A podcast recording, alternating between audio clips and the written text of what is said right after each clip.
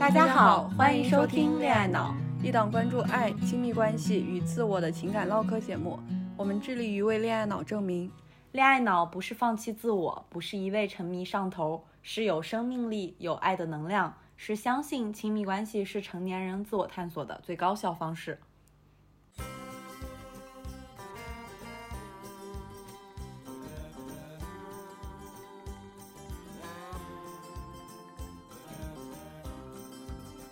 我是肖一，我是胡晓，我爱男孩，我爱女孩。我一直相信自己是个恋爱脑，我一直不觉得自己是个恋爱脑。我拒绝恋爱技巧，我依赖恋爱技巧。我是热乎乎的小狗，小狗天下第一。我是拧巴巴的小猫，小猫宇宙无敌。拧巴巴什么鬼？强行对仗。总之吧，就是说我们是完全不同的女孩，连性取向都不一样，性格喜好也全然不同。但我们相信，恋爱脑不是一个贬义词。亲密关系永远是一面镜子，照出自己的问题和最真实的样子。我们期待和你接上恋爱脑的脑电波。Hello Hello，好久不见，不对，播客应该是好久不听。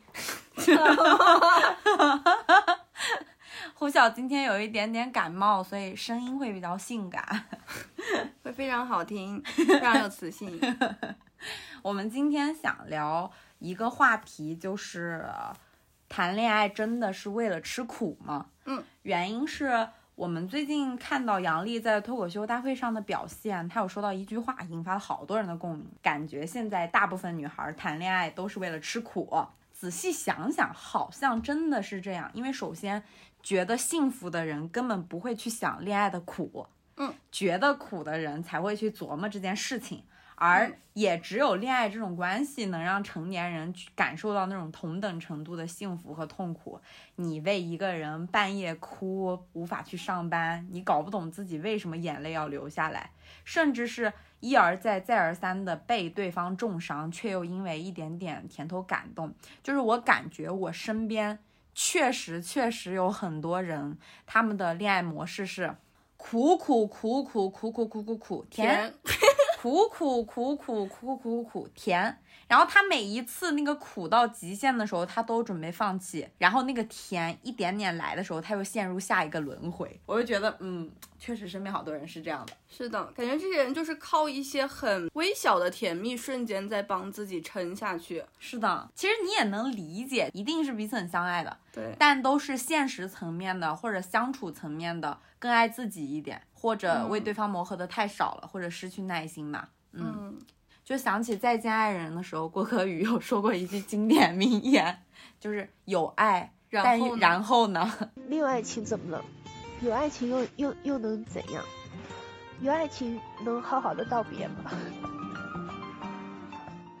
现在非常理解这句话。我觉得我们可以讲一些例子跟大家来分享一下。我第一个想到的就是我之前跟我的有一个前任，是有一天晚上发生了比较大的不愉快。我呢，这个人呢，就是属于喜欢偷偷委屈型的，我就偷偷躲在旁边哭。他当时看到我的反应，就是觉得我哭有点影响他睡觉，他就就是用手把我的眼睛挡住，让我的眼泪不要流，然后让我别哭，也没有抱我，也没有说。呃，可能来解决问题，因为他其实能感受到我哭，一定是我有些情绪藏在心里面，我没有忍住，所以我通过眼泪的方式释放出来了。然后那天晚上，其实我整个人都非常心碎，就是就是我也心碎了，对，我也心碎。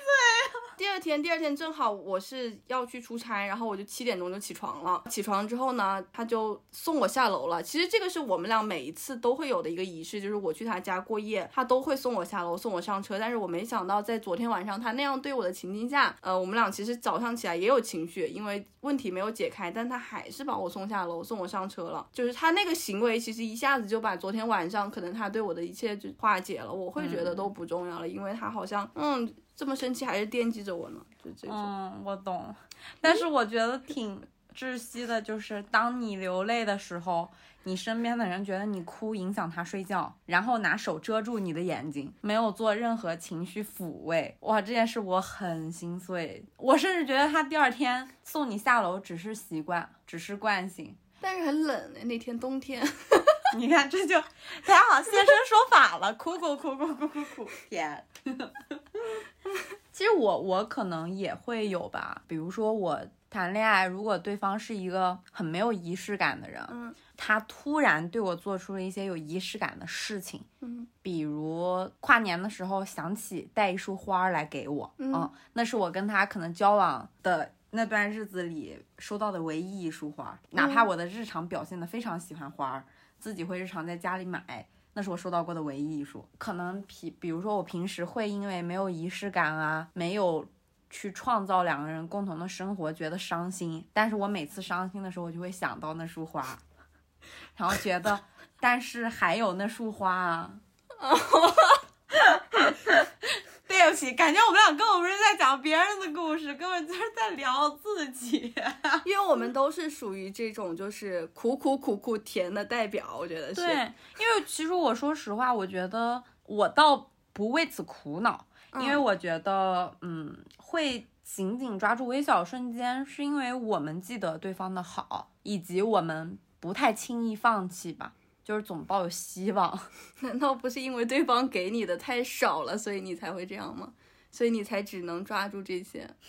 就是玻璃渣里找糖。我有时候也会觉得受宠若惊吧。他长时间工作，嗯然后会在消失的某一个瞬间突然给我打电话，我都会觉得很开心。嗯，标准真低吧。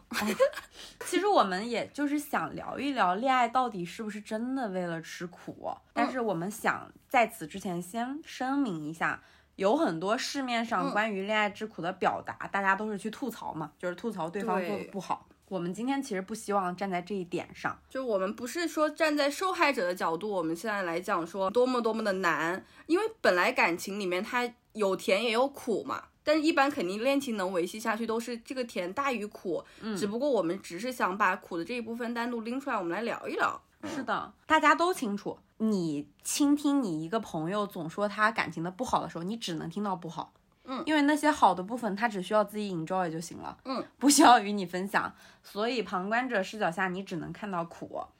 嗯，对，但这并不代表我们否认好的部分。对，然后我们。成立恋爱脑的初衷也是希望大家通过亲密关系这个镜子，能够去找到问题的本质，或者说看清自己的样子。可能比如说你在感情里有很多磨合造成的你的不舒服，最省事的方法就是找一个外部原因，是对方不好，或者你们不合适，或者是各种家庭教育的问题，嗯，反正种种吧。嗯但是我们都知道，一段恋爱有问题。或者是有磨合不好的地方，是属于两个人的。对那我们希望恋爱脑这件事情不是只传递一些情绪的宣泄，而是希望大家去关注问题，找到内因，进行自我探索，更划算。你总在外部去找原因，其实是在逃避自己要履行的部分。重点哈，重点来的是我们今天想聊的，就是恋爱有这么多苦，我们为什么偏偏要吃懂事这个苦？然后这个话题呢，需要肖依依同志来聊一下，就是他自己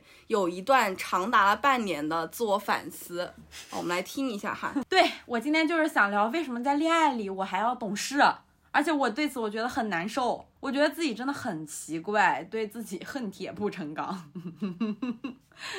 我我特别羡慕女孩儿。或者说其他人嘛，包括男孩儿，在恋情中可以随意的撒娇、发脾气、闹些小怪的点，嗯，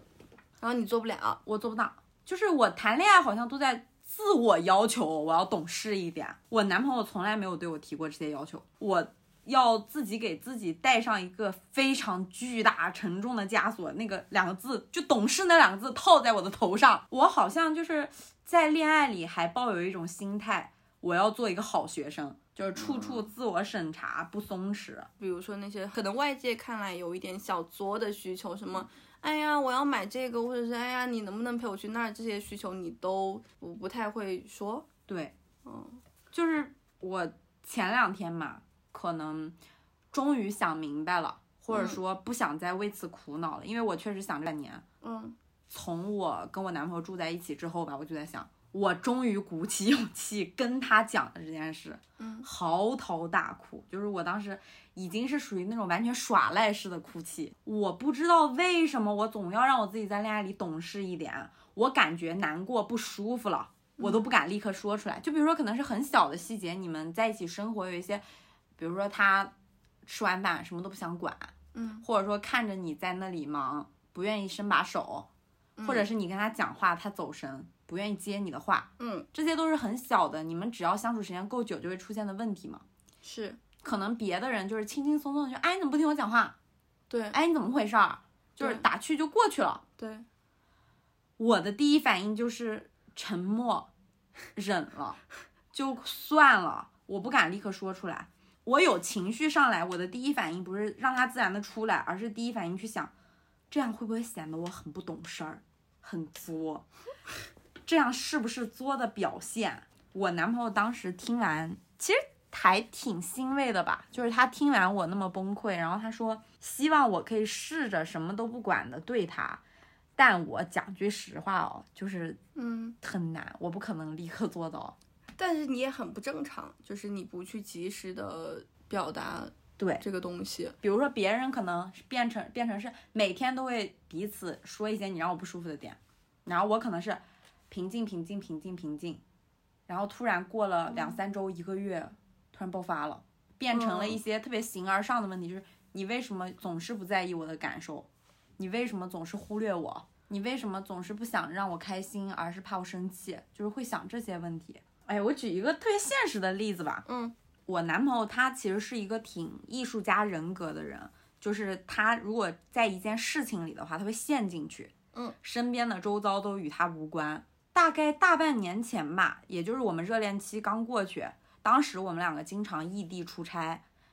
也不住在一起嘛，所以他常常会消失很久很久，就是在微信里，嗯然后再突然出现。嗯我基本上不太知道他消失的时候在做什么。我也不是一个要你报备的人，但是我们热恋期的时候，我们俩也是各自很忙，但是消失之前会告诉对方我要去干嘛啦，就是事事有交代嘛。嗯好，因为会给你一种你们俩虽然是双城，但是在同频生活的感觉。结果热恋期结束以后，这个默契没有了，但是和爱人异地还失联的状态，就是这种变化让人很难受。一般呢，大家面对这种情况，就是直接跟男朋友说，对，要么发个小脾气，你干嘛去了？为啥总是不跟我是说呀？我就发十条，你干嘛去了？你干嘛去了？炸过去。对，你看这种事我就不会敢干，因为我觉得好有负担。嗯，不懂事儿，他可能在忙。然后你知道我当时做的事儿多好笑吗？我现在想想我都后悔。嗯我可能已经经历过十几二十次这种他突然消失，我难受了，而且到现在我也没跟他提过这件事儿。我找了好几个同事，他们都是在恋爱关系里的，嗯，然后我以我有一个朋友无中生有。去问他们我的类似的情况，就是，呃，我有一个朋友，嗯、她相处的过程中，她男朋友经常微信消失，但是她其实只是希望对方消失之前告诉她在干嘛，而不是要秒回什么的，这样正常吗？就是你还要做个问卷调查，哦弄清楚一下。我问了好多人，这样正常吗？算作吗？直到我确认了这个问卷调查的结果是很正常，不作。嗯你是可以自然说出这个合理需求的时候，我才敢开口说。然后更好笑的就是，我不敢当面说，我在微信用文字措辞了很久，试图用最亲切的、最柔和的、最没有冒犯感的话去说。我希望，如果你在消失前可以告诉我你去做什么什么了，就更好了。你觉得这样可以吗？因为你不敢发脾气，你嗯想表现的这样，就显得你是一个非常识大体的女朋友的感觉。就是他工作，我理解你的忙。嗯，可能吧。而且那个时候已经是我跟他谈恋爱都谈了大半年了，还挺客气的啊，嗯姐。所以其实我今天就特别想聊，呃，恋爱有很多苦，他可能是因为你们两个人的磨合相处导致的，就一定是磨合之后才有那些幸福。但是唯独我这种，就是你谈恋爱是谈恋爱还要懂事的自我约束，是一种自讨苦吃，因为对方嗯并没有要求你，然后我就是打心眼里想搞明白为什么我要自找苦吃。所以，嗯所以为了搞明白这个事情，我们设了一个环节，嗯，然后来玩一玩一个情境游戏，嗯准备了三个问题，想在这三个情境当中，我觉得不管是听友们也好，还是肖一也好，我来看看你们的反应吧，好吧？嗯第一个问题，你现在看看见了一个展览，然后你非常的想去，嗯但是呢，这个时候你的另外一半他最近都好忙啊，嗯，你这个时候会怎么做？唉，你可以先想想大家会怎么做，然后再说你。你觉得？其实这个问，题就是嗯我、我有过类似的事儿，嗯，就大部分人可能你们谈恋爱已经很久了，你想做什么，你会很自然的就发个链接过去，嗯，亲爱的，我们去看这个展览吧。就是他先表达了自己想去嘛，看对方的反应，因为大概率大家都是愿意会相互陪伴去的。对方如果很忙，有些人也是会说我想去，你啥时候有空？嗯，等你空的时候我们再去吧。嗯，但基本上肯定是会把自己想去的需求先让对方知道我有这个需求，对，但是去不去呢？我们可以一起商量商量。然后我就是我我的做法很奇怪啊，我就是会自我审查，我会觉得哦对方可能很忙，但是大概率他还会是会会陪我去的，但是会很吃力很勉强，嗯我就会放弃不提了。就是你脑袋里面已经把很多 simulation 就是模拟全部都做了，转了一替他做了决定。我真实的恋爱感受是因为我感觉我想去做什么事情，如果要让它成型，必须要我自己努力。嗯就是我得完成，我要去，你同意吗？同意，那我安排不能是他安排吗？也可以。嗯但是我有时候会觉得，嗯，就是你你害怕会被忘记这个需求，你是经常被忘记吗？就可能有过他很忙的时候，嗯或者是你随口一提，他就装，他也随口那么一听，嗯，嗯，就过去了。但是你的随口一提你过不去。反正就是，呃，这种情况下吧，我觉得会很害怕这种情况出现，嗯因为你会有那种很沮丧的情绪。所以嗯我排解这件事情的方式就是，比如说我想去看某个话剧，嗯，我现在的做法就是我会先买好两张票，然后我会问他你这个时间有空吗？我们要去看这个话剧吗？我会在他还没回答我的时候，我就追一句，嗯没事儿，如果到时候你就是忙，嗯我就跟小胡去看。啊，你这个恋爱谈的好复杂呀。要么就是我会在他没回答的时候追加一句没事儿，你没去也行；要么就是直接 pass 掉，就是会在某段时间他特别忙的时候，我不提自己的需求吧。那你觉得为什么你会把自己的这个需求给抑制住呢？比如说他很忙，他却非要陪我去，我觉得很有负担，他也很勉强。第二个是我也很怕对方会有那种牺牲感，我会兜不住。我无语了，哎呀，不是第一个问题怎么就搞得这么复杂？明明就是去看个展，就是就是我愿意陪你去看展，然后他答应了我去看，那要代表他想跟我去看，这个事情就是这么简单，yes means yes，no means no。但是你会陪他去，或者说你会把他说的话放在心上。会啊，因为对方说了的话就会，就是这个事情好像他在我这是一个特别简单的，我抛过去你接住，然后我们拎着这个袋子一起往前走的事儿。因为我觉得会有一个是，嗯，在你的模式下，对方是有底气，无论怎么样，你会陪他去的。抛出去的东西，因为对方曾经没有接到过，所以你会更不敢去再抛一次，因为你觉得这个希望下坠的感受对你来说太痛了。因为你拥有了一个很好的玩伴，你会嗯天然的把一些自己的需求寄托在对方身上。嗯然后我会慢慢的就是，我觉得那没关系，这个需求我就放在自己身上好了。嗯嗯你不去也没关系，去了对我来说当然是惊喜。嗯，确实挺懂事的，对吧？你因为你替他考虑的非常多嘛。可是听起来为什么这么惨？是挺惨的？最惨的是你，就是嗯没事儿，如果你去不了，小胡会陪我去的。小胡自己不知道。小胡一次都没有被邀请去过，无语。请你，请看看看。嗯好，好啊，我们我们来到第二个问题 啊。第二个问题呢，如果你的伴侣他总是有时候可能会忽略生活上的一些小细节，就比如说，呃，可能他感受到感受不到你自己身体有不舒服，嗯或者是他感他跟你对话的时候，他总是忽视你，他就开始说自己想说的，而不接你的话。嗯，嗯，就在这个情境下，你的反应是什么呢？正常人反应是什么呢？我觉得正常，我也没有不正。常，对对对，嗯我也没有不正常。嗯，我觉得哈，就正常人的反应肯定就是当下会说，你你为什么不听我说话？嗯或者是你没有觉得我好像有点不舒服吗？你嗯没有看到我吗？或者或者是说哈，如果是我的话，我可能会跟对方说，哎呀，我有点不舒服。你现在抱抱我的话，我就会舒服啦，你快来抱抱我吧。哦，好就会好，这样说好不错。也很简单吧？嗯，你呢？就是我会，我会先试图理解他现在没感受到我，或者没有办法体贴我，是因为他忙，确实忽略了。嗯嗯，是因为忙，不是主观上他故意想忽略我，是因为他没看到我病了，或者没看出来。然后下一步是我会想着一个人得忙到啥样才看不出来身边的人生病了。嗯嗯，那一定是非常糟糕，就是他自己也很崩溃。嗯。再下一步是我问我自己能不能自己继续支撑，嗯，如果可以，那就不提，直到我无法坚持了，可能，嗯，因为我是觉得他其实可能处理自己都已经自顾不暇了，这个时候还要管我，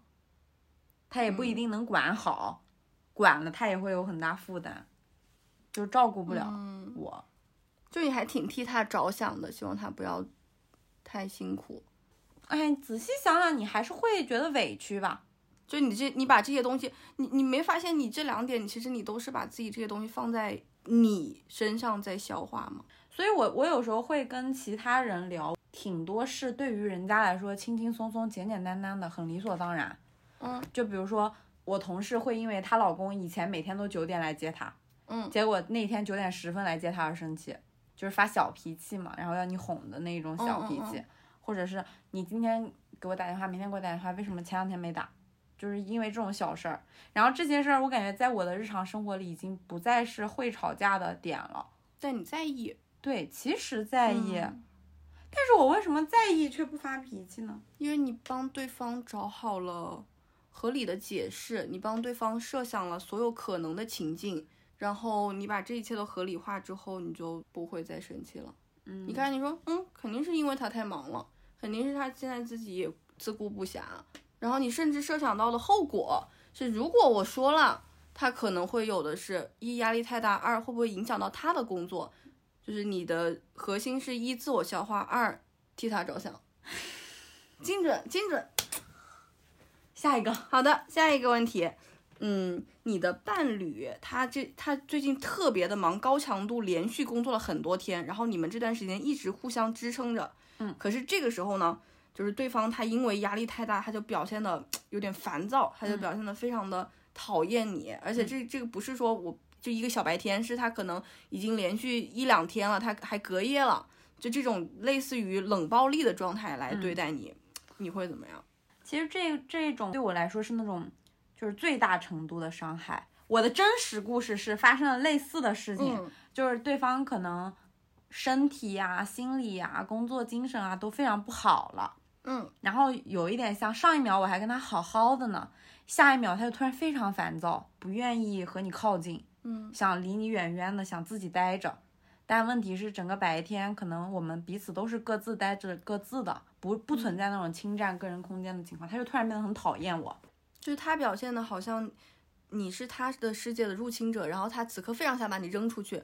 对突然一下就变得非常显眼在他的世界当中。对，感觉那个状况下就是，如果我不在这个屋子里就好了。对方可能会表现到就是离开卧室，在外面睡或者怎么样。其实他也是想不把负面情绪带给我嘛。嗯，但是那些表现都会觉得我的体感就是他非常讨厌我，而且我不知道为什么。然后我觉得，哎，我脑子里就是会想很多嘛，就比如说他不舒服，嗯允许他发生吧，然后自己疯狂去琢磨，就是比如说嗯是我做了什么嘛？激发他的情绪，然后我会感觉到很敏感的感觉到他现在讨厌我，而且你会很着急，就是想着我能做什么吗？能让他好一点？你没有办法置之不理。当时我面对这件事情的时候，我最心碎的时刻之一，也是我就纠结这个选题的时候。我第二天可能就睡了一夜了，我其实很难忍受那种隔夜的难受。嗯，但我就是嗯过了我第二天鼓起勇气去问他，关心他，我说的第一句话居然是：“是我做错了什么，或者说错了什么，让你不舒服吗？”我现在事后想起来，我觉得非常沮丧。我为什么最心碎，自己也很心碎的时候，我问的第一句话是这个。对你的第一反应是去质问自己。正常来说，我觉得，嗯，如果对方做了这样的事情哈，就他。把我扔在那儿冷暴力我隔夜，可能我我会说，我觉得你刚刚昨天晚上做的这个行为是不对的，你不应该这样处理，我们能不能以后怎么怎么样，然后把这些东西表达出来，嗯而不是说，当然 maybe 你们也许之间有一些摩擦吧，但这不是核心啊，核心是这个对我我形式有我们其实后续就是好了之后，他自己情绪 OK 了以后，我们会把这个事儿聊开的。我也会很直白的告诉他，这件事对我来说非常有伤害性，因为就相当于我莫名其妙的被冷暴力了。其实我说实话，我宁愿对方有情绪的时候，他对着我发泄，嗯就是哪怕他把气撒在我身上，嗯事后来跟我道歉，就是我能帮助你排解一些情绪。我知道你当时是糟糕的，你不是故意想这样的，嗯都比这种无端冷暴力要强，因为你心里永永远远有一个找不到的答案。哦，我觉得是这样，就是总结一下哈，肖一作为一个在恋爱里要懂事这样的一个人物的代表，好好学生代表，其实这件事情就是没啥好处，全是坏处，听起来就是什么你内耗，呃，情绪内耗，放弃自己的情感需求，然后嗯、不断的自我苛责，至少这都是你的下意识的第一反应是这样。嗯，我反正我觉得不太好。所以我这不是苦半年了吗？自我纠结呢。嗯。而且我其实我还想补充一点，就是我的这些行为或者脑回路，我是本能的，嗯。就是他不是说我思考完了我要这样，我在这我在行动上我再别做别说忍着，嗯。我是我脑子还没反应过来呢，我嘴就闭上了，嗯。我情绪上就忍住了，而且我做这些事情没什么牺牲感，我天然可能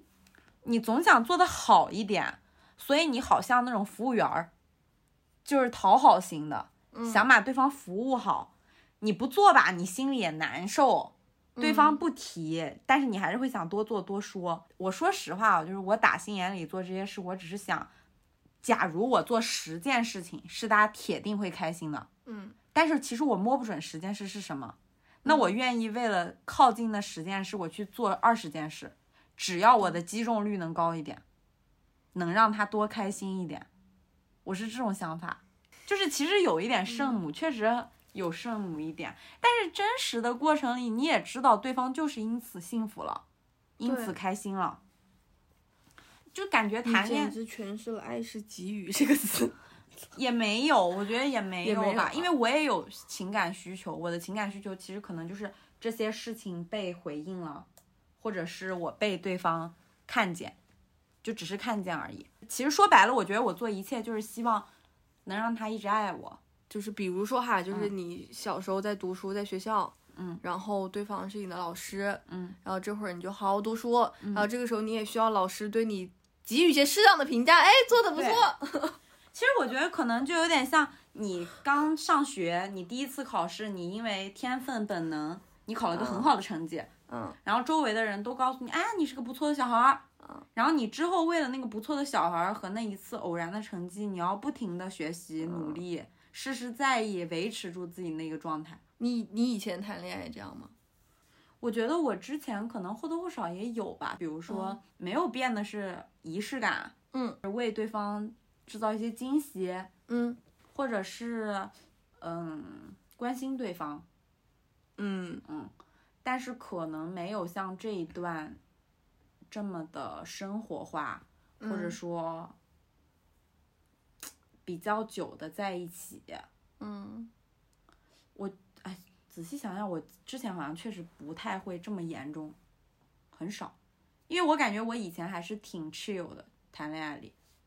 嗯对方就是给我什么我接着，我也不会患得患失，或者也不会受宠若惊的。因为我之前我听你讲，比如说你前几段恋爱，他们也会给你做非常多，可能在我看来都有点过于离谱的惊喜，或者说那种很细致的照顾，对，我觉得可能嗯不是、不是礼物这些东西，就是那种日常的挂念。就是能通通过你的回忆中吧，听到好像对方给你传递了很多很明确和浓烈的爱意，嗯但是但是就好像你好像在这一段当中，因为这段当中你跟我分享的，我们刚刚聊到的那些小甜头，嗯，它真的就是小甜头，我觉得嗯可能是因为、呃，这个人他是更生活化的人，他对你的很多生活化都表现在生活里。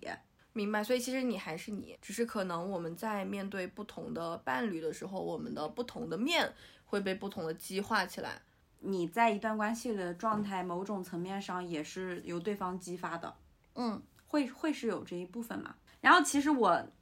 我觉得懂事之苦，其实我一直在吃，所以、呃，因为我觉得，嗯，我跟我现在男朋友还是挺好的，就是有很多很多好的部分，他也为此很努力，嗯或者说奔向我。我只是发现懂事这件事，可能换到亲子关系里或者工作社交里，我也常常在吃这个苦。它不该被狭隘的定义为对方的错。嗯嗯对，我为什么想聊懂事之苦？是恋爱真的很像照镜子。嗯就我在工作或者社交啊，甚至是我作为女儿在亲子关系中，我都懂事，但是我总能为此找到一个外因，告诉我你不得不这么做，你必须这么做。比如说嗯我做女儿，我有时候会忍受一些父母不合理的地方，或者说让我觉得非常伤心的时刻，但我会觉得、嗯哦，我该孝顺，嗯让自己难受。嗯工作中我会觉得哦，你要保持一些基本的礼仪，嗯然后礼貌、尊重别人，所以别人让我不舒服或者什么我都忍着。好像进入亲密关系中，它是一个天然的，所有人都告诉你，你可以在这里做自己。结果我发现对方没有要求我，可是我找不到任何原因来解释我为什么上瘾似的、本能一样，像膝跳反射一样去懂事和忍受。这个时候我真的没有办法自洽。其实我为此苦恼了好久好久好久了。因为有就有时候你知道，比如说作为你的朋友，我跟你聊天，就你会经常跟我说“没事”这个词，就是你的代名词，就不管什么情况下，我说啊，我可能会晚点到，嗯，没事，你等着啊，就是你会经常用这些词，好像就是你日常状态就是一个忍受的状态，它都不是亲密关系，好像是真的是这样，嗯。因为我之前从来没有意识到过自己的口头禅是没事，但是我现在嗯。越来越多感觉到不舒服，就是我明明有事，但是我本能的说了句没事儿。对，下意识非常快，有时候嗯。我发完一个东西，我都还正在输入下一段话，你没事 直接弹出来。对，就是不只是你，是那些毫不相关的人，可能对麻烦到你了，嗯要你帮一些额外的忙，或者说进行了一些让你等待呀、或者说约好的事儿不兑现，我总是没事儿。然后其实我觉得可能在恋爱里我也有这个毛病，嗯因为对方的反应也是由我激发的。如果我是一个一直什么都没事儿的状态，对方也会觉得哦，你就是这样子的。嗯，因为不直接的表达，它会有误导性。对，嗯，而且对方也很迷糊，到底有事没事儿？天啊，搞不明白。是啊，不行，从今天起我得把没事儿这个口头禅戒掉。就是 那你发一个没事以后，给我打一百块钱。我不，我可以这样，我可以记录下我自己打下没事，但是又删掉的次数，或者是说有事。呃，也可以。因为我确实我还是不太能直接的拒绝别人，或者说我不爽。那这样，我我模拟场景。嗯，肖一，我今天那个起床起晚了，我晚点到。有事，慢慢来。有啊，过去是没事儿，慢慢来，现在是有事，你慢慢来。我吓得跳起。然后或者是有事，我在咖啡店等你。或者是肖一，那个我突然临时来了个事儿，咱们约好的那个能不去了吗？我说有事，下次再看吧。可以。以。如果之后有现实生活中认识我的人发现我在说一些奇形怪状的话，那是我在戒掉我的口头禅，好奇怪。不错。好的，我们收一下，嗯就是聊回来哈，就是我们刚刚一直在讲懂事之苦嘛，也分析了非常多不同的情境。嗯，那我们来探究一下，就为什么我们会在吃这些懂事之苦呢？它的原因是什么呢？我其实问了好多人，我在录这一期博客前做了功课，因为我自己不太能找到原因。我我是嗯第一次录播课，没有带着一个自己的结论来。嗯嗯，可能一方面的原因是我听别人说来的，大家可能有一些奇怪的比较或者胜负欲。就比如说，嗯我有一个女朋友告诉我，她是出于对于前任的介意，就嗯她介意她男朋友的前任，所以她总在规训她自己要做一个更加懂事的、更加好的女朋友，更加好的现任。你疑惑的眉头，还好没有 摄像机录我的表情。背景是她的男朋友有一个长达十年的前女友，嗯嗯，然后她相当于是在她男朋友这段恋情结束之后才遇到的他，哦，那确实挺大压力的，嗯其实。，因为相当于那个前任跟她的男朋友的社交圈都有百分之五六十的重合，她认识了这个男朋友，再去见的这些男朋友的朋友，都认识前任。而且或多或少从聊天啊或者一些片段里拼凑出过过去他们俩是很好的，那个女孩也很不错，嗯嗯，她其实不是那种雌性竞争，我觉得她就是隐隐约约的忌惮那么一个幽灵式的人，然后她心里有一个假想敌，是我要比他做的更好，让眼前这个人更依恋我吧。我觉得肯定也会有那种，就是他会担心，比如说对方的哥们儿，嗯然后他的哥们儿因为认识了两个女人，难免会有比较性，他肯定希望自己能嗯够放在那个更好的位置上。是啊，说，哎呦，他们可能那哥们儿会说，哎呦，他谈的这个确实还不错哈，比上一个还更好呢。我觉得他那个女孩担心这件事非常合理，你知道为啥？就是我们一群发小在一起吃饭的时候，这些男孩儿，嗯，也会在一起聊他们最近带过来的一个新的对象是不是比上一个好。哦，然后我这个女朋友是听了她的好朋友聊别人的现女友的，她自然的会自我带入那个现女友里，就是可能在别的局里，我成为了那个被评头论足的人，和被和前任比较的人。确实，嗯，我觉得这种心魔其实挺严重的，我我有点能理解那个当事人哈，因为我觉得可能有些人听完会觉得我的女朋友她没必要，或者说太狭隘了。确实就是可能听起来第一反应是他在被这些外部评价绑架，但是嗯也挺正常的，因为我们就是生活在一个关系社会当中，你难免会需要重视外界的眼光吧，对你也不能完全自我的说我就这样了。因为你面对的是一个完全无法预测，也完全无法探究的历史，黑黢黢的一团黑洞式的历史。其实你你特别在意眼前这个人的时候，你会想要拼凑他历史的片段，嗯，你想要了解他是经过什么才变成今天这个样子的。嗯。我觉得有时候前任的故事代表的是你爱的这个人他形成这样子的原因，并不是说真的介意那个人。刚刚幽灵似的发现了一件事情，但嗯。这个事情不一定要在这期播客中出现，只是我谈了这么多人恋爱，我每一任伴侣的前任我只字不问，而且我是发自内心的不 care，就是我不知道是不是真的盲目自信，就是就是我我就是觉得我肯定是最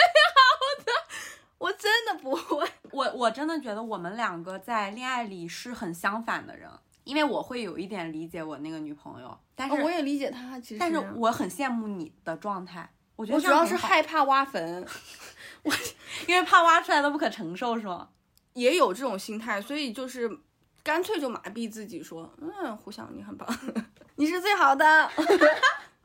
但我觉得这样也挺可爱的。我对我我一直就没有什么胜负欲，我在很多工作场景中都是，就是我不会，我害怕比较吧，嗯。害怕比较的一部分原因，maybe 是害怕自己输掉，嗯。嗯，就包括我我身边的女朋友，她其实可能是个女性主义者，嗯，但是当她跟一个男孩儿刚谈恋爱，要去见那个男孩儿的朋友的时候，嗯，她会非常在意自己穿什么、化什么妆。然后我问过她为什么，她说我特别害怕，到时候对方的朋友觉得我带出去就是没面儿，让我男朋友没面儿。嗯嗯包括比如说公共场合里有没有劝自己男朋友喝酒，嗯，有没有催着男朋友早点回家？有没有激劝男朋友别抽烟？嗯这些她可能平时他们私下相处的时候都会做，但是她跟她男朋友一起出去见其他朋友的时候，她会克制自己不去做这些约束她男朋友的行为，就是怕会让她男朋友显得在外面耙耳朵。挺挺中国社会的这嗯这这些例子，对我就是感觉好多时候你的认知已经进化了。但是当你被感情绑架的时候，你还是会以旧世界的模式去约束自己。大家都在被外部评价绑架，嗯要么是被虚拟的前任绑架，对，怕自己的男朋友暗暗的拿自己和过去的那个人做比较，嗯要么就是被就是身边外部的人绑架，怕自己带出去不够成为这个人装饰品，不够有面儿。然后甚至是有一些隐隐的胜负欲，希望吵架的时候对方的朋友能说啊，你这个女朋友挺懂事儿啊。啊，说完后窒息了，窒息了。这一点的懂事之苦完全没有必要吃，因为全部是外部评价。是的，可是我刚讲完这句话，我脑子里突然冒出来一句：我这种好学生思维嗯，又差多少呢？对，我我不受这些实体的人的影响，嗯，我没有受这些些，实体人的影响，但是我受一个虚拟的男朋友的影响。嗯，我担心他会 judge 我，他会觉得我不懂事。我甚至不知道那个虚拟的人是谁，但我怕他说我作，但我怕他说我不懂事，但我怕他说我不够体贴，方方面面，所以我要求我自己懂事，还是成长环境带来的好学生思维。我感觉我从小到大都挺乖的，就是感觉做女儿的时候，我也一直要求自己要懂事。就是我在朋友堆里也常常是那个就是被人叫姐或者叫妈妈的人。我有点好奇哈，就是在你的人生的选择当中，你有没有叛逆过？你觉得？我其实叛逆过哎，举例说明。因为我原来是学土木建筑类的专业的，然后我毕业的时候其实有很好的 offer，但是我那个时候就是疯了，我我想跨行，我不想再做这些工作了，我就是要去做传媒，然后入了另一个坑，就是想去做传媒，然后我就放弃了所有手里能拿到的 offer 拥有的东西，去选可能看起来风险更高的选择。然后。你，然后我，家里的人或者学校的老师同学都觉得我疯了，嗯，嗯，但我就是那么干了，你称这为叛逆，嗯，但是这个叛逆，其实你没发现，你还是活在世俗的标准里，是你要做好了。嗯因为你反思一下，你刚刚说的你的这些选择，嗯你都没有搞砸，就是你都在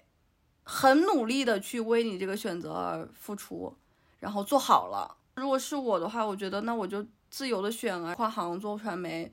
就做呗，然后就做不好就这样，做得好也就这样，就是正常的做，因为我想要做这个事情，是我自由的意志，嗯嗯，但是你的思维是，你要为你的选择而去付出、去负责，然后去做好，然后不让父母失望也好，或者是不让自己掉出你的自己对自己的标准线、要求标准线也好。对。但是我我人生的每件事都在按我自己的意愿做选择，就是读什么样的专业，放弃什么样的专业，再去做什么。我从十几岁开始，我的所有选择都是按自己的意志选的呀。其实我觉得，也许我我我们两个人其实，在做选择的时候都是有自由意愿的。可是呢，这个自由意愿 maybe 是因为你刚刚说的嘛，你可能有一个不知道第三方在盯着你，在评判你，所以你一定要很认真的做好。嗯会不会是因为这样的原因，所以你就有有这种好好学生心态？嗯，你你想一想嘛，你有没有让你的父母失望过？好像真的没有。对吧？就是好好学生心态，好孩子。我我今天跟你聊这个天儿之前，我一直以为自己是挺自由的，或者说挺叛逆的，但我发现真的跟你有差别，因为你是我凭着自己的意愿做了选择，做好做差我都接受，都没关系。但是我是 OK，我按照我的意愿做了选择，我就必须得做好。去向谁证明我这样选是对的，卯足了劲，就你也有一个所谓的你的标准在禁锢着你自己，对，就只有做好了才是对的。刚刚问我有没有让父母失望，我好像真的没有，对我是一个频繁让我父母失望的人。我完全没有让我父母失望过。虽然啊，我觉得我们家已经挺民主的了。长大以后，你会在很多个细节里感受到，其实他们是有期待的，甚至他们是有更高的期待的。嗯，嗯，只是他们的话也好，鼓励的方式也好，都建立在你还很不错的基础上。我从来没有感受过我变得非常糟糕了，他们会怎么样？但是我突然想起一件事儿，嗯。我中考是我们全市前五十名就会进当时的一个火箭班，嗯，就是相当于全市前五十的小孩都在那个班里，嗯。就他比实验班还可怕，他要参加奥赛，嗯所以别人可能两年学的教教科书，嗯你们要一年就学完嗯 理科，嗯然后那个时候我成绩就疯狂掉队，我最差的情况下考过全校第四百六十多名，我妈可能从小到大对我的教育就是，她觉得学习成绩好不好都无所谓，健康就行。嗯我一直相信这件事。嗯，但是我的实际是，我是那种，就是我妈开家长会，头可以昂到天上去的那种嗯小孩儿。但是那一次我考了四百多的时候，我能感觉到我妈的焦虑。但是因为我那个时候太小了，我没有办法站在全局的角度去辨认我父母对我的期待到底是如他们嘴子所说的那样，还是有更深层的期待。但我长大以后，就尤其你刚才讲的这一点，我发现他们其实在我每一个人生阶段都有更高的期待，只是通过一个放松的话术讲给我，因为我本不必他们操心，他们只需要让我放松，不需要 push 我，但那个期待一直在。好好神奇啊！嗯，就因为其实我觉得我的家庭跟你也差不多，但怎么我们俩长出来这么不一样？因为因为我觉得这是很多中国式父母都会给孩子惯有这种期待，嗯，哦，那种明显的焦虑。我有一次被我爸踹飞了，就是 就是因为我成绩太差了，然后呢我又不好好读书，然后我爸就气急败坏，就把我从床上踹下去了。然后呢，我当时想，哎，他真的挺失望的哈。然后我就是这么这个念头一闪过，然后我还是继续做了我自己。就我可能会理解是这样的，我可能有一点小小的叛逆，呃，因为我真的很想按照我自己想自由的样子去活，也有点自私吧，可能。对，但我觉得还好，我觉得不是自私，那种觉得这种行为自私，某种层面也是很中国式的思维，嗯，因为你只需要对你自己人生负责。我就觉得好像我这个人挺紧绷的，你就是太你谈恋太爱也很紧绷。就是你的这个好学生思维，他已经贯彻到了你的方方面面，所以你会很累，有的时候，因为你还是做功课一样，你给自己设立的那个标准线太高了，就像是你选择了这个伴侣或者你选择这个关系，你你要把它做好，对你又得做好，但是问题就是关系跟之前的所有事儿不一样，是的，之前的所有事儿是你尽全力，你不一定会拿到你一分耕耘一分收获，但是你能拿到一个还不错的结果，就是那个事情的结果是完全由你一个人的努力决定。是的，可能进入社会以后，有很多事不是你一个人能决定了，但是你努力也一定会比不努力有效。但是恋爱这件事情最鬼屌的就是你拼命的 push 自己做到满分，你永远只能做满那百分之五十，因为另一半是要靠另一个人的。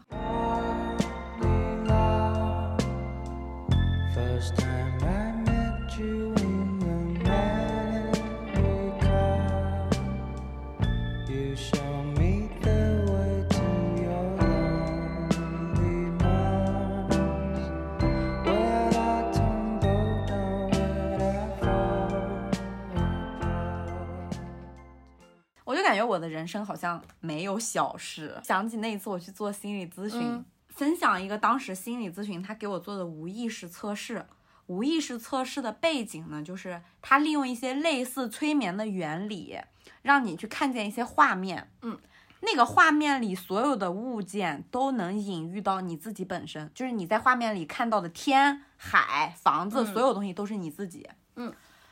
呃，我就不展开讲我的具体情境了。他是让我想象我去一个地方度假，嗯，然后让我要看到一座屋子，看到屋子以后要看到，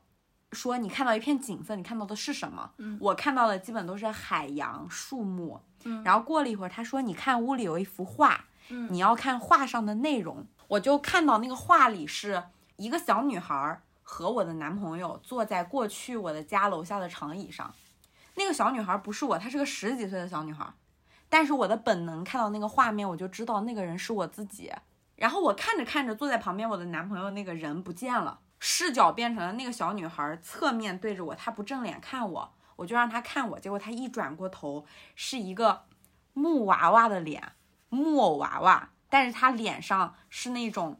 人形的眼睛和嘴巴，就是非常不相称的一个活人的五官和一个木偶的身体。然后他冲我笑，我非常害怕。当时在心理咨询室，我哭到颤抖，因为我太害怕了。心理咨询师就安慰我说：“别害怕，你盯着他看，我陪着你。”我看不了那个女孩很很久，我的那个画面里就长出了一棵巨大的树，然后那个树在我的脑子或者在我的视角里，那个树越长越大，越长越大，大到让那整个画幅里面的小女孩和椅子变得非常小。让我自己看不到那个恐怖的画面，就最后只有那棵树。当时心理咨询师问我：“你现在想出来吗？”我说：“我真的很害怕。”他就让我出来了，因为其实我那段时间状态很差。心理咨询师就跟我说：“你无意识里看到的画面都代表你的内心，就比如说我在无意识画面里看到了木屋，他说别人的木屋都是落在地上的，而我的木屋是悬在半空中的，那意味着其实我对人是有门槛的，不是所有人都能进入我心里。嗯，但同时他让我看屋子里是什么，他说正常人看到的屋子都比如说温暖的家，或者什么浴缸、毛毯。然后我看到的我的屋子是一个酒店标间儿，就是那种白白的，所有东西都白白的、干干净净的。他说，这其实代表了我可能在很多关系里我是服务型的人格，我特别希望对方感觉到很完满的体验。但是看到的那个面目可憎的小女孩儿，它意味着我现在的生活状态或者可能是沟通状态是让我觉得自己无法被沟通的，自己没有被看到，没有被理解。长时间的沟通阻塞才会那样。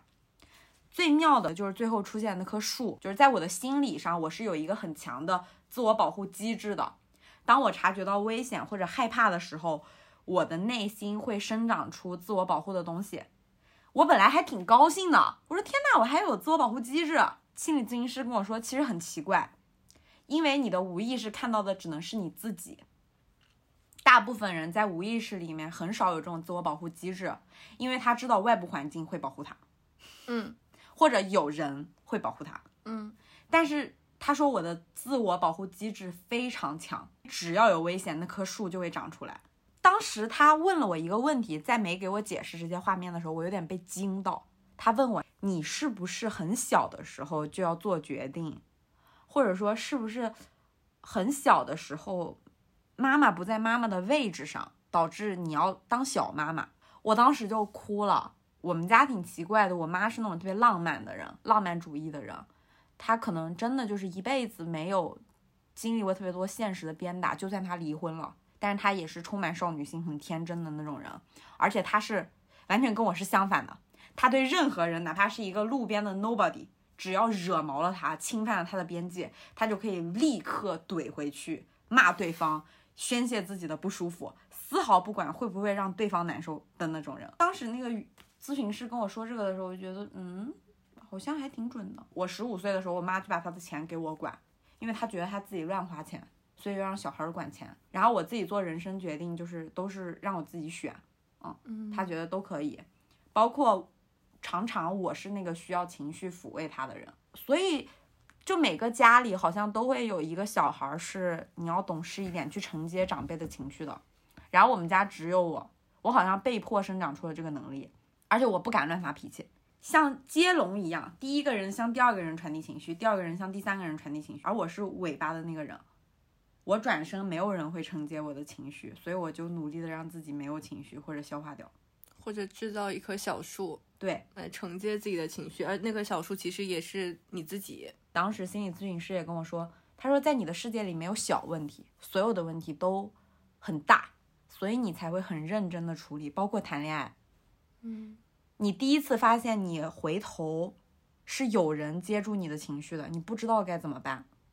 你面对恋爱中出现的问题，你也都当做大问题来看待。你其实你的心智或者说你的心理模式，你一直停留在你还是个小小孩的时候，所以你看到的是个小女孩。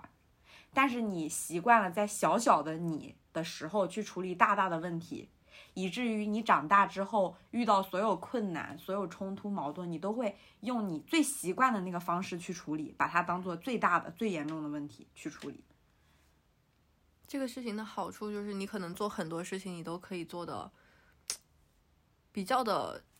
就是减少这个事情的出错率，你可以做的比较好。但它的坏处就是你会非常的辛苦。对，而且恋爱不是工作，它会让我对很多恋爱里的小问题把它变得非常大，然后感到非常恐惧，怕怕很多吧，嗯就是害怕情感变糟糕了。我我害怕冲突，是因为害怕冲突代表的是感情变淡。我害怕厌烦或者对方情绪不好，是因为害怕的是对方会离开你。然后我害怕自己宣泄情绪，是因为我害怕被丢下。因为你不习惯做这些事情，你不知道做这些事情的后果会是是什么。对我从来没做过，我从来不知道，我不知道那种像小姑娘一样随随便便宣泄情绪是什么样的，或者说世界会给我什么反馈。确实不知道，就是不会，就是我连在朋友里，别人都是叫我妈妈的那种人。嗯，其实我也会有很多很多不舒服的时候，因为我非常敏感，但是我就是说不出口。其实我刚刚讲这个的时候，我就感觉，就你有很多恐惧，你越认真的人，越把它当回事儿的人，其实是因为你越恐惧。我感觉形成了我的一个模式是，当我遇到一些，比如说亲密关系这种我之前的生命体验里没有经验可参考的关系的时候，我只会认认真真的对待，我不会插科打诨，我也不会使用技巧，我就是很真诚、很努力、脚踏实地，一步一步去践行这个关系。但有些时候，就我有一个好朋友，他劝我难得糊涂，我觉得挺有道理的。对你来说是你是需要这种这种思想的空子吧？你需要钻一些思想的空子。嗯，是的，那说到这里，就是除开我们刚刚其实也分析的，就是这些懂事之苦，它可能呃原因是因为一些像我们说到奇怪的胜负欲也好，还是说呃我们成长环境带来的有一些好学生的思维也好，就是除开这些外部的原因，就是嗯你觉得本质上你在害怕什么呢？嗯。其实我刚刚跟你讲的过程里，我有点哽咽，就是那个那个过程里，我有了答案。我可能最根源的恐惧在害怕自己不被爱了，就是你你害怕自己做的不好，就不会被爱。嗯，然后你不相信自己会无条件的被爱，就是感觉，嗯，在过去的模式里，在家庭里，好像我得一直做那个懂事的女儿，我得做那一个别人家的小孩儿，因为我从来没试过我是个废物，我父母还爱不爱我，然后你也不敢试，我也没有条件试。对，我不知道如果有一天我成为一个废物，我父母还爱不爱我，就是我也没有能力，工作做得很好，我也考不好好的试，我没有才艺，我没有才华，我也不会读书，什么都不会做的时候，嗯他们还会不会爱我？maybe 不会，因为我原来是一个相信无条件被爱的这样一个人，但是我最近的认知变成了我不相信自己会被无条件的爱着，是因为大概就是五六年前我跟父母出柜，然后出柜之后我就感觉变了，这个家的状态就变了。我其实平时我也挺吊儿郎当的，就是嗯插科打诨，虽然说呃也没那么差，就是书也读了。国也出了，工作也找了，就是都还行。但是当这个事情告知我父母的时候，我能明显感觉到我跟我父母的关系割裂了。嗯就是那一刻，我父母给我的反馈是非常的冷漠的。因为我之前有无数次我在脑子里想说，我跟我爸妈出轨，他们会不会还告诉我他们还爱我？嗯我最担心的就是他们会不会不爱我，如果我跟他们说了。嗯然后这件事情发生了，我跟他们说了之后，他们就不停的说你肯定你赶紧改呀，你要不要去看心理医生啊？怎么怎么的，就是没有去关心过为什么我会这样，以及我说出来的感受是什么。因为他们从根源上否认你这种存在，他觉得你这样不合理，你对生病了。对，所以那一下我觉得，我觉得我好像一直是一个非常。就是我说的，刚刚一直说什么什么不叛什么叛逆啊，什么自由啊什么的，但那一刻好像我也没那么自由，就是嗯，我也没有那么可以被无条件的爱着。是的，我觉得跟我一样，而且包括跟你在恋爱里的感受体验也是一样的。我是我从来没有试过，我变成废物还会不会被爱，因为从小到大没有让他们失望过，让他们操心过。然后我会在恋爱里也觉得，如果我是一个不懂事、闹脾气、只会情感索取的人，他还会不会爱我？其实你的恐惧是这个，就包括我不敢提小的摩擦，我会心里觉得，一个人，我对他每提出一次要求，或者说出一次我的不满，就在消耗他的爱，而有一天我会把那个耗尽了，我会狭隘的忽略自己对对方的爱，自己做的那些事情，就是你只能看到，如果我做的不好，他就不爱我，然后你。有很多不开心，对方做的不好的小事，你都说不出口，就是怕提多了不被爱。其实我觉得我底层跟你是一样，我们俩都不相信自己会无条件被爱。就我的表现是相信爱有条件，然后我的做法就是小脾气，我发不出来。哎，我我记得我有一次还跟你聊过，就是我从来不会对我的男朋友说我想要这个给我买，哪怕只是一瓶水，跟价格无关，就是哪怕只是一瓶水，只是我想吃个泡馍，我想吃一袋糖炒栗子。我如果跟他一起走出门，我都会自己天然的先掏出手机，哪怕最后他会帮我付钱，我不是为了客气，是习惯，嗯，我就是怕，他不不给你买，嗯，就是我总是要一切先让我自己给我自己兜底，因为我觉得有一天你会不被爱或者不被兜着，然后我会在每次我有什么想做的事情前面，在询问他的时候加前提，没事儿你没没去也可以，因为你怕他真的就不去了，但你要做好这个准备。对，然后我也会，他没关心我是因为他忙，就是我得把这些合理化。然后你的做法是，你也不相信自己会无条件被爱，说或者换过来说是你相信爱是有条件的，然后你压根儿不信有人会爱全部的你。对啊，因为你像我刚刚说的，父母之爱嘛，亲情之爱，有血缘关系的爱，在很多人的认知中，它应该是最崇高的了，最伟大的了，甚至可以为之去付出生命的了。但是，在我把自己全然的、全然的自我把袒露给我父母的时候，我仍然得到的是一个不被接受的状态。我觉得，就连父母都不会接受我，更何况是我后续建成的新的条件下的亲密关系呢？我就想到，我家里一直告诉我的是，你做什么我都支持你。但是当我成绩滑坡非常严重的时候，他会非常焦虑，会冲去学校。当我毕业的时候，放弃 offer 的时候，会每个人轮流给我打电话。就是在他们的视角里，那都是正常的，他们的所作，但是无形中会给我们非常大的影响。唉 是的，所以我现在唯一自洽的方式就是我我一直告诉自己说，就是就是没有人会爱全部的你，但是我真是你爱部分的我，我且我且我真的相信你们爱我，但是我确实只相信你们爱的是部分的我，这 OK，我觉得这也是一个舒适的活着的方式。对，我觉得我可能还没有自洽的点是，我相信你爱我，但是我有很多恐惧，恐惧爱会消失，不相信它会永远，嗯，相信它要靠我自己努力去维持。我好像，我好像长这么大真的没有感受过，我躺在那儿那个爱就存在，我躺在那儿那个果子就掉在我头上。我也没感受过，我也是，我也不知道，我真的不知道这是个什么感觉，就是嗯，是的，我就聊到这，我觉得我们两个人，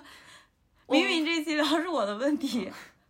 但是我不知道，我我不知道是不是大家都会有这种这种感受。就有的时候我的伴侣他会夸我很好看，然后我会记着，你知道这个记着他会体现在，我就开始可能好几任都这么说过了。后来呢，我就每一次约会的时候，我就非常努力的化妆，因为我知道，OK，我的脸是他爱我的一个强有力的支撑证据。为了把他这个爱维系下来，所以我要努力的化妆，可能我还要打瘦脸针，我要定期的去美容，因为。你喜欢我的脸，这是维系我们爱的非常重要的东西。就是你会把爱人的正面反馈看得很重要，或者说去巩固它。对，嗯，然后我觉得，如果真的问我最近觉得被爱的瞬间，呃，这段关系这个对象他他是一个，大家可以把它理解为一个主机很容易烧断的人，嗯他很难承受特别强大的情绪，因为他是个很敏感、有同理心的人。就比如说我在他旁边如果哭泣，他会很难受，嗯因为他会觉得自己造成了这件事儿，而且他也会跟着难受，他承受不了。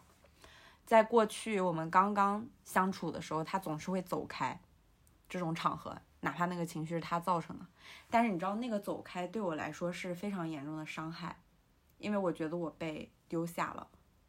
我现在更能理解为什么我那个时候那么痛苦，就是我觉得我没做好。嗯，我如果做好了，我们不会吵架。如果你做好了，他不会丢下你。对，如果我做好了，我不会哭泣，我不会哭泣，就不会在此时此刻你丢下我。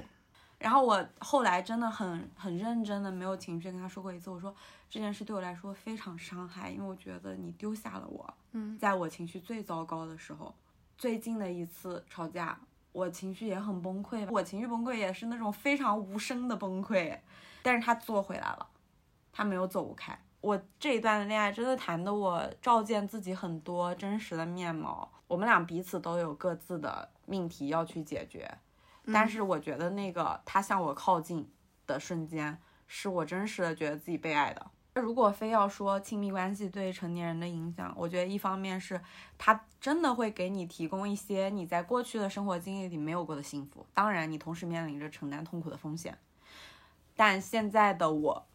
愿意承受这个风险。其实两个人向彼此靠近的这个瞬间就是很幸福呀。对，嗯，我觉得这个瞬间会非常幸福吧。这个瞬间比那些小甜甜好多了吧？嗯，哎，不行，说了这么多，还是得说回来一些。我觉得恋爱懂事还是有效，因为还有另外一个极端，我们今天没有聊，就是听着网上那些经验说，你恋爱里一定要大作特作，啊，一定要非常作，就是把对方都当个工具人一样作的那些人，我觉得也需要稍微懂事一点，就是体贴对方嘛。说白了是，都两边都拉回来一点点，你们更加平等的去对待对方，尊重对方。恋爱里懂事有一件好处是，你在关系中，你所有事情的出发点都是我希望你能更开心一点，甚至因为我更开心一点，而不是我希望你不要因为我再生气了。这两种心态会导致你们做的事情完全不一样。就是如果你是以所有事情是我希望你开心，你就会很自然的去多做，去制造惊喜，去考虑对方。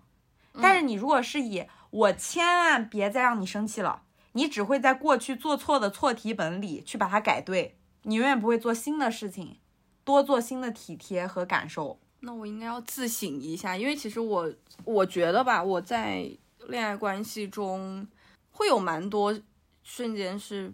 就是让对方不要生气，就是我会有很多小心翼翼的瞬间。我很多感情开始的心态大概是，好，我喜欢上了这个人，嗯，咋办？我喜欢上了他，完了，他他他需要什么？我应该怎么做？我我我应该怎么样才能努力的看见他？怎么样才能让他开心？就是你知道一头问号。懂，就是你你其实挺爱他，但你不知道怎么爱他。对，然后去各种搜索也好，去思考也好，然后就是会会非常难，嗯，就 maybe 是因为我自己就是就是就是啊，我怎么感觉我自己像这个播客的男性视角？我觉得你的根源心态是爱是在的，说白了，你现在有一兜子钱让你都给他，你也愿意，对，是，嗯，但是就是不知道怎么让对对方好，所以老是犯错，然后每次犯了错，你看到他伤心你也难受，希望自己别再犯错了。对，然后我就会有的时候，因为有的时候可能犯的错也比较多，然后呢，就会不停的陷入是更多的精力是在不要犯错，不要犯错，不要犯错，不要犯错，然后再花出额外的精力去做那些附哦，加的。他喜欢这个，他应该会开心。我今天看到这个，他也喜欢，我分享给他，他会更高兴。你就想不到这一层了，因为就是你的精力都在别生气。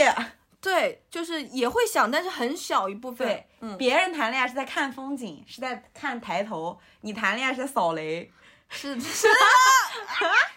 啊。但是问题是，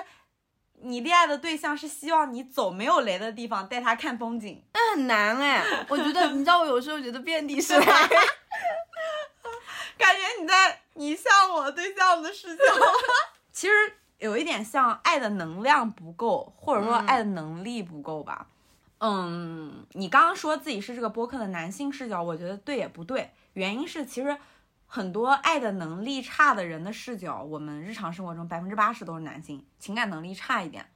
嗯嗯，有一点冒犯啊，但真的是这样。我的这个意思是指，比如说，可能我们受到的教育，对于男性来说，大家会觉得你生命中重要的事情有社会地位、学历、资产，嗯，然后家庭、孩子，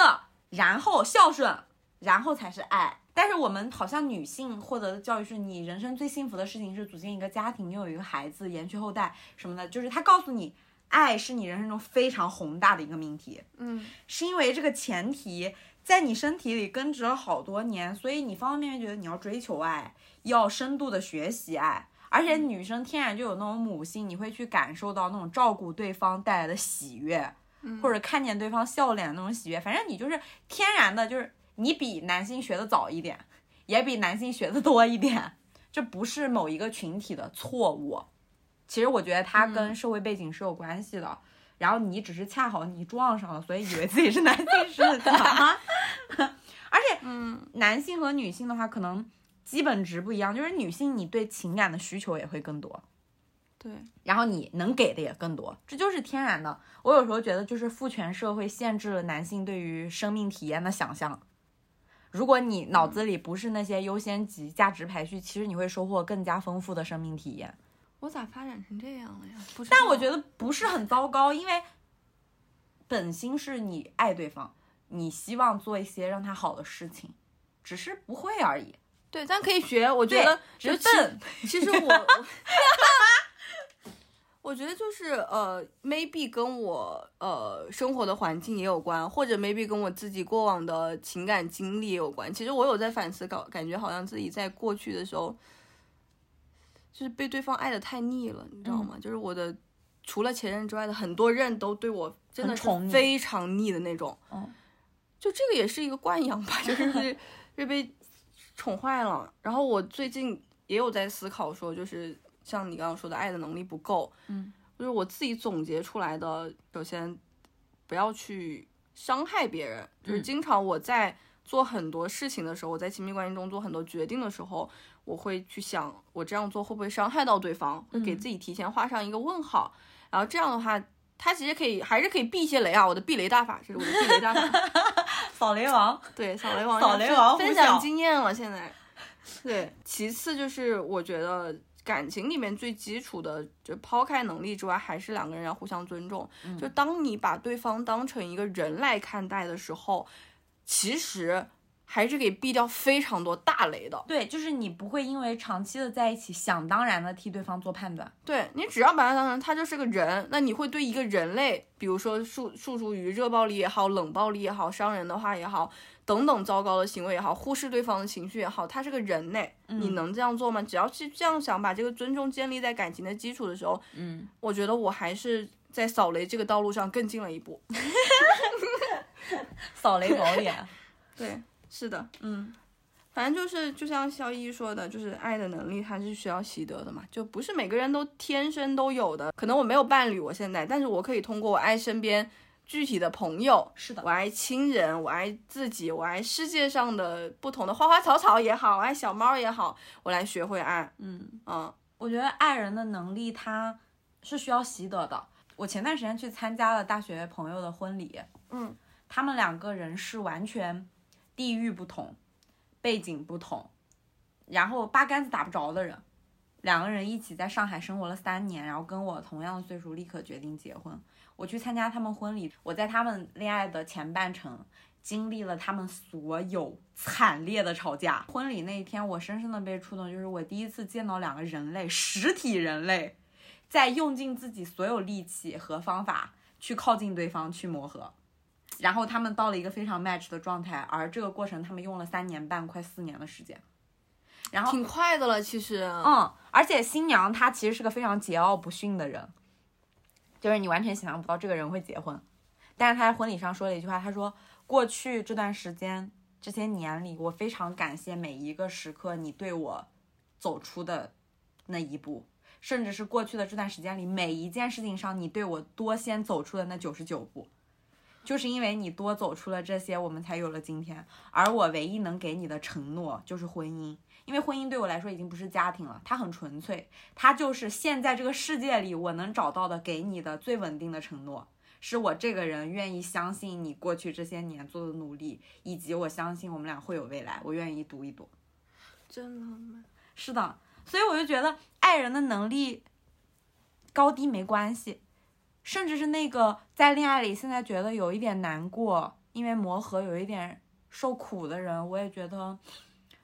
不要随便放弃吧，就是不要随便放弃，因为你要拨开迷雾，拨开种种事情去看到对方的心。因为如果你你的对象真的是像小胡一样，就是心里对你都是爱，他只是不知道怎么办，他也觉得冤枉，你也觉得遗憾，然后慢慢的，现代人就因为不愿意磨合，错过了很多。我前两天看梁永安的书，他就说，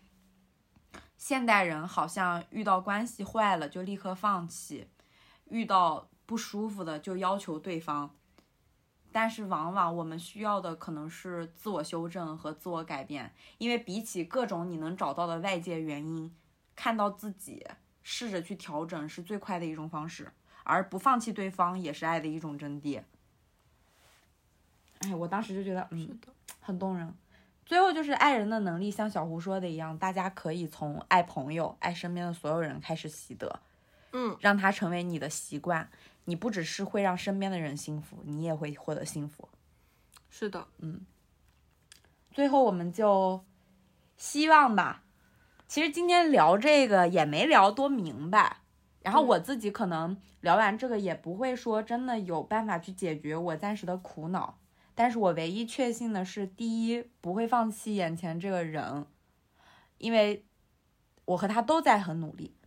这是最重要的事情。其实，，就是你们紧紧的不愿意放开对方的手，这件事是很动人的，这是我感觉在之前的关系里都没有感受过的。然后第二个就是，希望大家在亲密关系里也好，不在亲密关系里也成，都能直面自己一直存在的问题。我是因为亲密关系才不可回避的去发现自己的讨好和懂事。但是我觉得，反正反正我们都不需要去怀疑爱本身了，就是自己的爱，我们也不用去质疑它，包括关系，我们也不用去质疑它。嗯，就因为我们其实，即使我们俩是如此的不同，但我们都有在为了爱人接受一些自己不舒服的东西。对，我觉得其实可能，嗯，最重要的是看见对方所做的努力。之前那个亲密咨询的咨询师跟我说，他在夫妻咨询里遇到的最常见的问题，就是妻子看不见丈夫为爱做的努力，丈夫倾听不到妻子真正的需求，这是他过去亲密咨询里可能百分之八十都常见的模式和问题。核心就是，首先我们要看见自己，我们才能看见别人，而亲密关系就是关于看见彼此，嗯，对吧？然后我们才能有下一步，这就是第一步，就是看见。当你觉得恋人让你不满的时候，请多多看到他为此做的努力。当你以为自己做了很多的时候，也请停下来问问对方到底需要什么。我发现其实爱人的能力是一回事，还有就是看见爱的能力，它其实也是一种很重要的能力。再开一期聊，再开一期聊、明白明白不错，大家记得听哦。别打这种广告。其实说回来，其实小胡就是想表达，我们都已经在为爱人做一些努力，相互靠近，做一些不舒服的东西了。如果大家有一天你对你们的爱产生了动摇，我觉得可以问自己一个问题：你们双方都有没有在为这段关系费劲儿？就是这个费劲儿，不是指我为了你浴火重生，从头到尾脱一层皮、脱胎换骨，不是这种，而是，嗯，我是对一点点的费劲和一点点的靠近。比如说我过去骑自行车从来不绑安全带，你说要绑，那我为了你绑，反正也不影响我骑自行车。好奇怪的比喻，但是是这个意思。是，但是你并不是说我为了你我把自行车扔了。对，嗯，是的。但我们还有一个问题，自己也没有闹明白。我和小胡可能还会继续想，继续琢磨。嗯，所以呢，也想抛出这个问题，看大家有没有什么想法，我们可以一起来讨论一下。嗯，我们希望听到大家的故事或者感受，能够给我们一些些启示吧。你相信世界上有无条件的爱吗？或者你有过什么瞬间觉得自己被无条件的爱着吗？期待大家的答案和故事。收，嘿嘿我们下次再见。拜拜。